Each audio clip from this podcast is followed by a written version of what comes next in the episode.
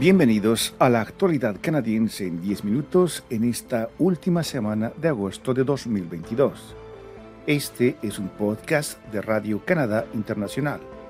Desde Montreal les saluda Rufo Valencia. Estos son los titulares de la semana. Sigue atrasado el proceso de 1.300.000 solicitudes de inmigración a Canadá. Canadá recibirá 12 millones de dosis de la vacuna adaptada contra la variante Omicron. Científicos en Columbia Británica habrían hallado la manera de proteger a las abejas. Una comisión parlamentaria investigará el uso de programas espía por parte de la Policía Federal Canadiense. Balance indígena del gobierno de Quebec. Los indígenas dicen que han vivido cuatro años de desencuentros. El ministro de Inmigración de Canadá, Sean Fraser, dijo este 24 de agosto que solo tomará unos meses más de lo anticipado el regresar a los tiempos normales de espera en la tramitación de las solicitudes de inmigración a Canadá. Esto a pesar de que la guerra en Ucrania y otros acontecimientos externos han alargado esos retrasos.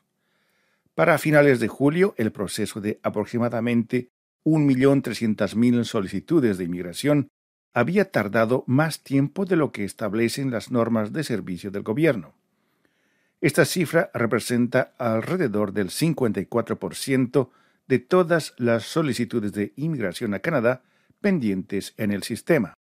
En una conferencia de prensa esta semana, el ministro Fraser anunció que el Departamento de Inmigración se encuentra llevando a cabo el proceso de contratación de unos 1.250 nuevos empleados para finales de otoño a fin de poder hacer frente a los enormes retrasos en la tramitación de solicitudes y al aumento de la demanda de servicios. Esta es Radio Canadá Internacional.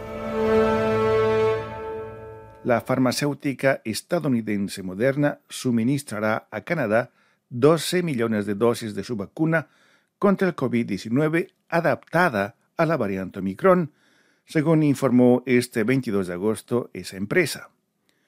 El gobierno federal firmó un acuerdo con Moderna el año pasado para el suministro de su vacuna COVID-19 para los años 2022 y 2023. Ese contrato permite el acceso a nuevas adaptaciones de la vacuna, dijeron funcionarios de la farmacéutica. Moderna y el gobierno canadiense acordaron convertir 6 millones de dosis de la vacuna COVID-19 de la compañía, diseñada para combatir al virus original, en una vacuna bivalente que también puede combatir a la variante Omicron. Canadá también adquirirá 4 millones y medio de dosis adicionales de la vacuna diseñada para hacer frente a la variante Omicron y está adelantando del 2003 al 2022 la fecha prevista de la entrega de un millón y medio de dosis de la vacuna candidata bivalente. Un equipo de investigadores de la Universidad Simon Fraser en la provincia de Columbia Británica está desarrollando un compuesto químico que podría paralizar y acabar con los ácaros barroa, que atacan a las abejas. Los ácaros de la barroa son una grave amenaza para los apicultores de todo el mundo y si no se la enfrenta puede diezmar colonias enteras durante los meses de invierno. Estos ectoparásitos se aferran a las abejas alimentándose de ellas y dejándolas vulnerables a enfermedades secundarias. Los investigadores de la Universidad Simon Fraser descubrieron que un compuesto químico denominado 3C36 puede paralizar a los ácaros de la barroa sin dañar a las abejas. Erika Pletner, profesora de química e investigadora en esa universidad, está poniendo a prueba este compuesto en un colmenar de South Surrey, en esa provincia. Este ensayo ya se encuentra en su tercer año de estudio. En Ottawa, el Comité Parlamentario sobre Seguridad Nacional investigará el marco que le permite a la Real Policía Montada de Canadá así como a otros organismos de inteligencia y seguridad del país el usar programas espía.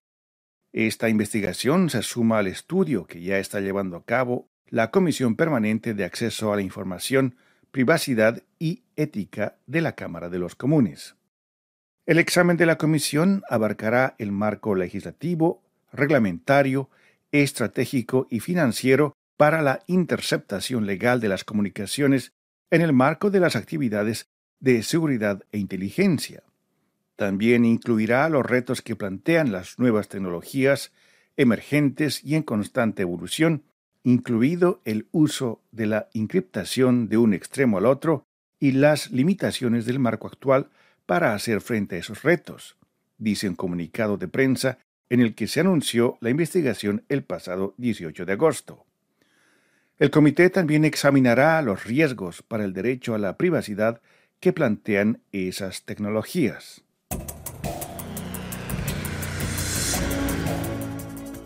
En vísperas del lanzamiento de la campaña electoral en la provincia de Quebec, en la cual el actual primer ministro de Quebec, François Legault, prometió enviar un cheque al electorado en caso de ganar esas elecciones, el ministro responsable de Asuntos Indígenas, Jean Lafrenière, se mostró satisfecho con lo que él considera como progresos realizados durante el primer mandato de la Coalición por el Futuro de Quebec, el Partido Nacionalista en el poder. Según Lafrenière, el gobierno va por buen camino. Sin embargo, para la Asamblea de las Primeras Naciones de Quebec y Labrador y los tres partidos de la oposición, no hay nada más alejado de la realidad. El líder indígena Ghislain Picard hizo en junio un balance históricamente decepcionante de las relaciones entre el gobierno de Quebec y los pueblos indígenas en la provincia. En un comunicado, Picard destacó la arrogancia y la falta de respeto del gobierno de la CAC hacia la población indígena. En materia de respeto a la lengua y la cultura de los indígenas, los derechos de los niños y la discriminación, el gobierno de Lego no ha cumplido con ninguno de estos aspectos y ha demostrado no solo arrogancia, sino también una flagrante falta de consideración hacia las realidades de las primeras naciones. Desgraciadamente, hemos vivido cuatro años de desencuentros, declaró Ghislaine Picard, líder de la Asamblea de las Primeras Naciones de Quebec y Labrador. En los reportajes de la semana, trabajadores agrícolas migrantes, disfrazados de vegetales y animales, exigieron cambios a sus condiciones de vida y de empleo. 75 años de cine latino-canadiense en la Oficina Nacional de Cine de Canadá y el balance del gobierno saliente de Quebec con respecto a las minorías de origen inmigrante e indígena. Esos son los temas sobre los cuales nuestra colega Paloma Martínez nos da más detalles. Bienvenida, Paloma. Hola Rufo, seguidoras y seguidores de Radio Canadá Internacional. Esta semana en los reportajes, con el pretexto de una colorida manifestación en Vancouver, en Columbia Británica, donde trabajadores agrícolas migrantes se disfrazaron de vegetales y animales, exigiendo cambios a sus condiciones de vida y de trabajo, les hablamos del caso de 54 trabajadores agrícolas en Ontario a los que se les hizo una prueba indebida de ADN en un caso de violación sexual. El abogado Shane Martínez ganó el caso abogando discriminación y racismo en contra de estos migrantes. Hablamos con Shane Martínez. Esta decisión es otra decisión más que significa que la opresión y explotación que sufren miles de trabajadores migratorios en este país es una parte terrible en la historia canadiense, pero también es una parte de una realidad actual. También ante el llamado a elecciones en Quebec, hacemos un balance del gobierno saliente con respecto particularmente a las minorías. El sociólogo Víctor Armoni. No hay que olvidar que el gobierno de la CAC llegó al poder luego de una campaña electoral en la que se enviaba un mensaje de un relativo cierre a, la diversidad. De todo esto evidentemente, eh, bueno, crea una frialdad en eh, relación a aquellos que no pertenecen a la mayoría quebequense. Y les presentamos 75 años de cine latino canadiense en la Oficina Nacional de Cine de Canadá. El curador de la colección, Camilo Martín Flores, cuenta su proceso. Al llegar al ONF encontré que habían alrededor de 100 películas que trataban sobre Latinoamérica o que eran hechas por latinoamericanos. Me metí en los archivos, pasé un par de meses allí y al final conseguimos poner una colección de 72 películas. Hay producciones desde 1945 hasta el 2022. Y esto es todo por mi parte esta semana. Rufo, muchas gracias. Será hasta la próxima. Muchas gracias, Paloma.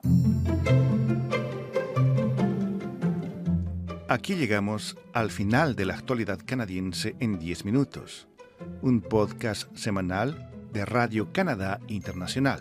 Desde Montreal, Rufo Valencia les agradece por su atención y será hasta la próxima semana.